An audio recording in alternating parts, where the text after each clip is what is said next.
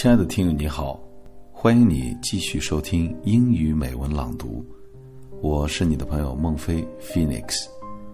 你可以在微信订阅号搜索并关注“英语美文朗读”，或者关注 “Read English” 收听节目查看原文。对于经历了五幺二汶川地震的我来说，直到现在，五幺二当天的画面和感受都依然历历在目。还有上个月法国巴黎遭遇恐怖袭击后，遇难者、伤者的人们以及他们的家属伤心痛哭的画面，都一直提醒着我，要懂得珍惜，要心怀感恩，才会幸福常在。快乐属于知足者，幸福属于感恩者。让我们用平常心对待生命的每一天，用感恩心对待眼前的每一个人，幸福和快乐就会自然来到我们身边。今天想跟大家一起分享的美文是《Think It Over》。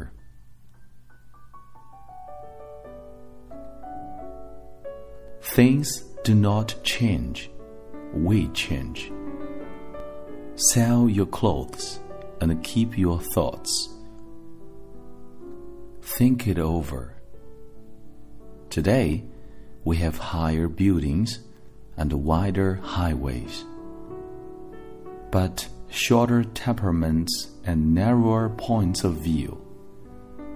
We spend more, but enjoy less. We have bigger houses, but smaller families. We have more compromises, but less time. We have more knowledge, but less judgment. We have more medicines, but less health. We have multiplied out positions, but reduced out values. We talk much, we love only a little, and we hate too much. We reached the moon and came back, but we find it troublesome to cross our own street and to meet our neighbors. We have conquered the outer space, but not our inner space. We have higher income but less morals. These are times with more liberty but less joy. We have much more food but less nutrition. These are the days in which it takes two salaries for each home, but divorces increase. These are times of finer houses but more broken homes.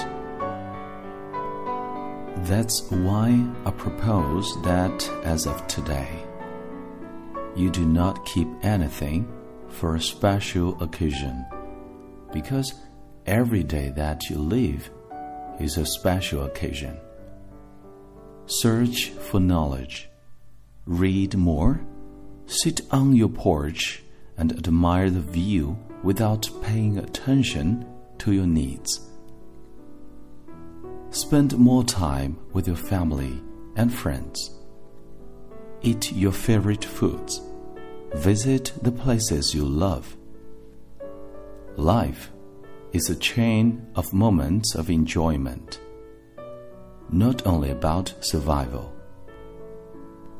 Use your crystal goblets.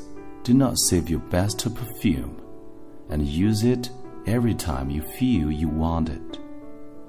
Remove from your vocabulary phrases like one of these days or someday. Let's write that letter with thought of writing one of these days. Let's tell our families and friends how much we love them. Do not delay anything that as laughter and joy to your life. Every day, every hour and every minute is special. And you don't know if it will be your last.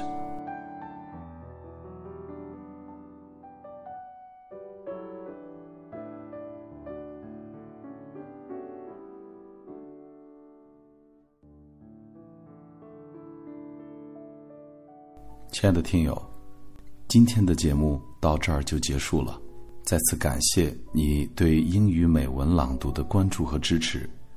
最近收到很多听友的来信和信息，对于作为传递、分享美文的我们来说，感到非常的开心和幸福。因为有你们，英语美文朗读一定会更加努力。让我们下期再会。Thank you for listening.